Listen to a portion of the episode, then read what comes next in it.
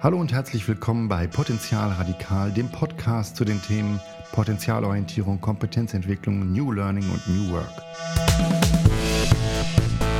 Heute zu dem Thema unternehmerische Kompetenzen. Was ist das eigentlich? Wer braucht das? Und warum gibt es nicht so etwas wie die Unternehmerpersönlichkeit?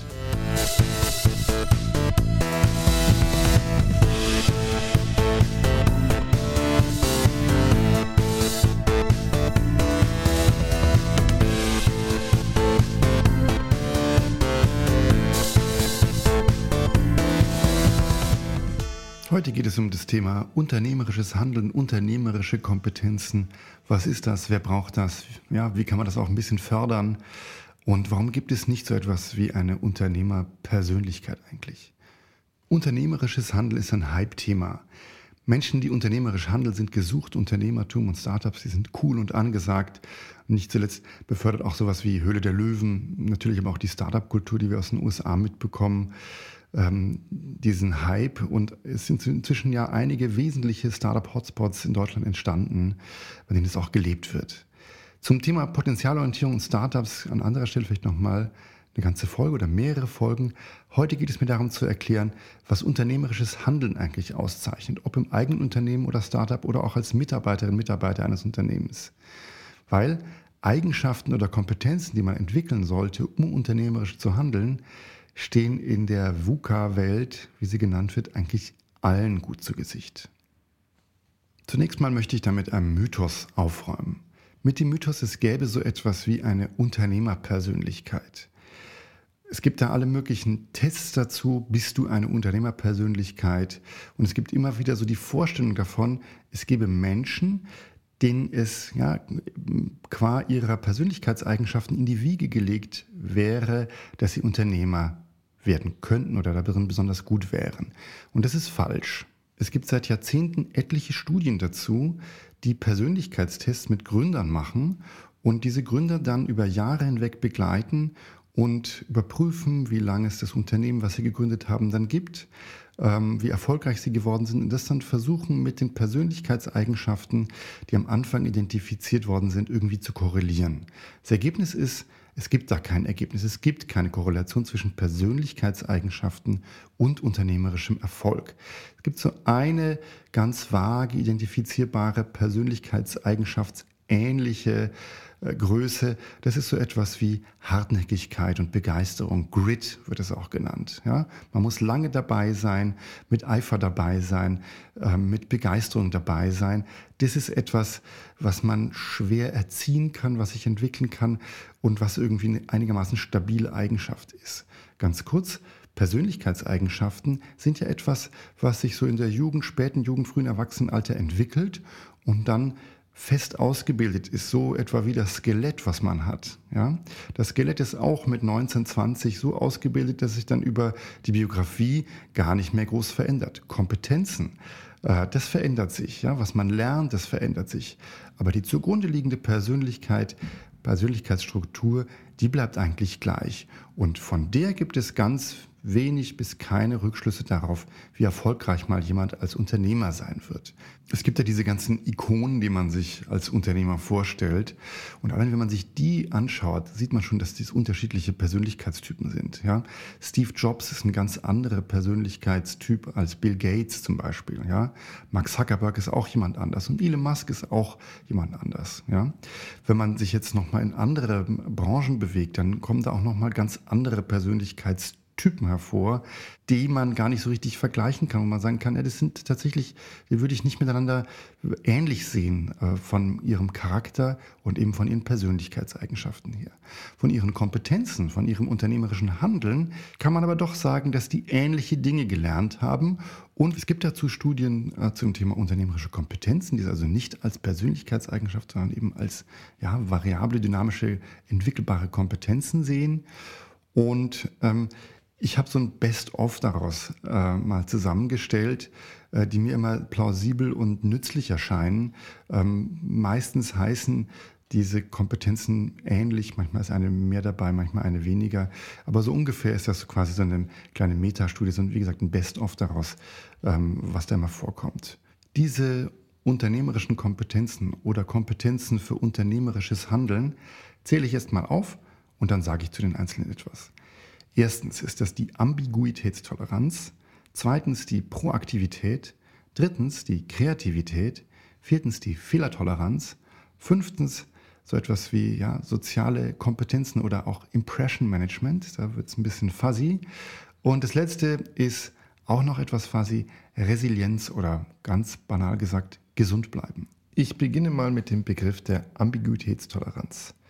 Ambiguitätstoleranz bedeutet Umgang mit Mehrdeutigkeit, unklaren Situationen. Ich sage da gerne auch Fuzziness dazu. Das heißt nicht unbedingt Risikobereitschaft. Beispielsweise kann es ja auch einfach unvernünftig sein, möglicherweise hohe finanzielle Risiken einzugehen. Nein, es ist gemeint, dass wenn man unternehmerisch handelt, muss man sich daran gewöhnen, immer unter Bedingungen der Uneindeutigkeit, der Mehrdeutigkeit zu handeln. Es gibt unzählige Möglichkeiten, ein Unternehmen zu gründen und aufzubauen. Und welche davon die richtige oder beste ist, weiß man niemals vorher und auch im Nachhinein nicht immer. Ich habe gesagt, nicht nur für Unternehmer ist das relevant, sondern auch für Arbeitnehmer in der heutigen Arbeitswelt. Ja, es ist natürlich gut, wenn man entscheiden und handeln kann, ohne dass man sich nach allen Seiten hin abgesichert hat und erträgt, dass man nicht weiß, ob man eine Sache richtig oder falsch gemacht hat.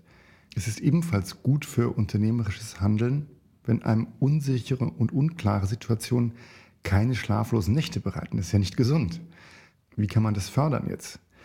Kann man das überhaupt fördern? Ich würde sagen, ja. Wenn man agil, also mit kurzen Iterationen arbeitet, in denen man immer wieder sich auf kleine Mehrdeutigkeiten einlässt, etwas ausprobiert und ohne dramatische Konsequenzen auch mal etwas falsch laufen kann, dann hat man eine gute Umgebung, um sich daran zu gewöhnen, auch unter Bedingungen der Ambiguität handlungs- und entscheidungsfähig zu sein. Ich sage immer, manche Menschen verlernen ja durch das Erwachsensein, durch die Zugehörigkeit zu einem Konzern, dass man eben auch mit Unsicherheit umgehen kann oder dass sie das selbst mal konnten. Und wenn man es verlernen kann, dann kann man es eben auch lernen. Es geht nicht ganz schnell, aber es geht. Auch durch Gewöhnung übrigens. Das ist nicht unbedingt angenehm. Ähm, ja, so eine Kompetenzentwicklung hat eben auch mit Labilisierung zu tun. Das hatten wir schon an anderer Stelle mal. Aber eine dosierte Überforderung hilft, sofern der Wille da ist und man dabei eben auch unterstützt wird. Es kann über die Zeit helfen, besser mit Unsicherheiten umgehen zu können. Der Schwerpunkt liegt dabei auf dosiert. Man muss sich um diejenigen kümmern, die sich an mehr Unsicherheit gewöhnen sollen und kann sich da einfach irgendwo reinschmeißen. Nächster Punkt, Proaktivität. Proaktivität hängt ein Stück weit mit der Ambiguitätstoleranz zusammen. Wenn ich mit Unsicherheit umgehen kann, dann wirkt sich das auch ganz günstig dafür aus, dass ich weniger reagiere als vielmehr proagiere. Proaktiv sein heißt also auch schlicht einfach mal machen. Nicht abwarten, bis sich Dinge irgendwie von selbst geregelt haben, nicht aussitzen, sondern ein Problem quasi bei den Hörnern packen und versuchen es nachhaltig zu lösen. Wenn man ganz ehrlich ist, löst ja niemand anders für einen wirklich Probleme, sondern man ist dafür eben selbstverantwortlich. Im Konzern kann es da Positionen geben, an denen sich manche denken, naja, dann sitze ich hier eben auf meiner Parkposition für die nächsten Jahre oder bis zur Rente oder bis der Chef weg ist und dann geht es irgendwie weiter. Das ist ja eigentlich eine furchtbare Situation und man kann da viel Lebenszeit auf diese Art und Weise verschwenden. Proaktiv zu handeln bedeutet insbesondere im eigenen Unternehmen natürlich, ich treibe ein Thema. Aber auch an anderer Stelle heißt es das. Ich habe mein Thema, meine Rolle, meine Mission, die zu mir und meinen Kompetenzen passt. Und diese treibe ich proaktiv an und warte nicht, bis sich irgendetwas von selbst erledigt hat. Das kann etwas nervig sein, weil man meist nicht nur sich, sondern auch andere antreibt, wenn man für ein Thema steht. Aber das ist dann eben so. Man kann ja auch auf eine freundliche Art und Weise etwas nervig sein. Das muss nicht schlimm sein. Ich will noch unterscheiden, proaktiv sein hat nichts mit Aktionismus zu tun. Einfach viel zu tun ist nicht unbedingt proaktiv sein. Wenn ich zum Beispiel auf Weisung ganz viel zu tun habe, handle ich extrem reaktiv, mache aber ganz viel. Proaktiv sein heißt, wie gesagt, für sein Thema stehen und dafür muss man dies natürlich auch erstmal genau kennen. Nächster Punkt, Kreativität. Die ist immer viel gewollt und auch viel missverstanden. Kreativität wird gerne auf andere und auf bestimmte Rollen abgeschoben. Beispielsweise die Grafikabteilung, die ist kreativ, dann muss ich ja nicht kreativ sein. Oder das Marketing ist kreativ, aber da bin ich ja nicht. Oder die Produktentwicklung, ja, was auch immer. Zwei Punkte sind mir bei der Kreativität besonders wichtig. Wenn man unternehmerisch handelt, muss man bereit sein, jede Konvention auch mal anders zu sehen. Wie Günther Faltin sagen würde, man muss bereit sein, eine andere Sichtachse einzunehmen. Egal in welcher Domäne man da arbeitet. Das betrifft natürlich die klassischen vorhin genannten Bereiche, aber das ist überall möglich. Auch Geschäftsmodelle kann man kreativ gestalten. Strategie, Business Development, Sales. Überall kann man auch bereit sein, eine andere Sichtachse auf die Konvention einzunehmen und Prozesse auch mal anders zu denken. Das ist kreativ und da kann jeder gefordert sein. Zweiter Punkt, Kreativität erweist sich nicht eben einfach darin, irgendwelche Ideen zu haben, ja, beim Bier oder was, ja, sondern Kreativität besteht zu 5% aus Inspiration und zu 95% aus Transpiration. Ja. Ideen hat jeder, Ideen umsetzen tun eben nur wenige. Nicht jeder hat da geniale Ideen, aber sehr viele können, wenn sie sich an die Umsetzung einer Idee setzen, eben dann doch ziemlich viel bewirken. Nächster Punkt, Fehlertoleranz. Ganz wichtig hierbei immer, Fehlertoleranz bedeutet nicht, dass einem Fehler irgendwie egal wären. Fehlertoleranz zu handeln bedeutet vor allem, zwischen Fehlern und Fehlerkonsequenzen unterscheiden können. Das ist sehr wichtig. Wenn ein Fehler auftaucht, kann das nervig und ärgerlich sein, aber ein Fehler führt nicht notwendigerweise zu fatalen Konsequenzen. Wenn eine Kultur herrscht, in der Fehler zugegeben werden können, dann wird von diesen berichtet und man hat die Möglichkeit, irgendwie steuernd einzugreifen, um negative Konsequenzen zu vermeiden. Wenn man bei einem Fehler ausflippt, dann wird einem beim nächsten Mal vielleicht nicht mehr erzählt, was da falsch gelaufen ist. Dann entgeht einem das und das Ergebnis ist dann viel schlimmer, als eine Korrekturschleife zu drehen. Ich nenne in diesem Zusammenhang auch immer den Begriff der Psychological Safety, ist dabei wichtig. Wenn ich also in einem Team oder Unternehmen psychologische Sicherheit habe, sich Menschen also einander auch mit Problemen anvertrauen können, dann werden die am Ende besser performen, als wenn eine Kultur von Misstrauen und Kontrolle herrscht. Es gibt dazu eine hochinteressante Studie von Google, die ich nur jedem empfehlen kann. Ich werde die verlinken in den Show Notes. Mein Lieblingsbeispiel zum Thema Fehlertoleranz ist dann Tschernobyl. Das Reaktorteam von Tschernobyl ist ein paar Monate vor dem Super-GAU als bestes Reaktorteam der Sowjetunion ausgezeichnet worden. Das aber wohl nicht, weil alles so tadellos war, sondern weil sie möglicherweise besonders gut im Kaschieren von Fehlern waren, mit eben dann verheerenden Konsequenzen. Wichtig also, Fehlertoleranz, Fehlerkultur soll nicht zu Fehlerhaftigkeit führen, sondern am Ende zu einem fehlerlosen Produkt, zum fehlerlosen Ergebnis. Und dafür muss man eben akzeptieren, dass auf dem Weg dorthin einiges passiert.